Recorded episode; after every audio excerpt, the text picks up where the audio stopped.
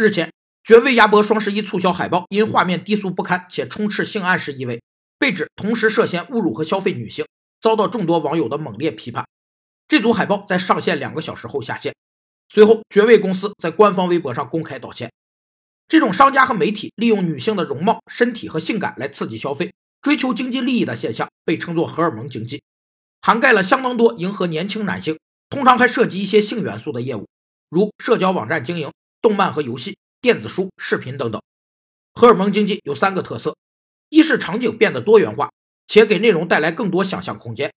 二是场景不局限在固定的场景里，碎片化和多元化的片段能还原女性真实生活状态，也能拉近用户和他们之间的距离；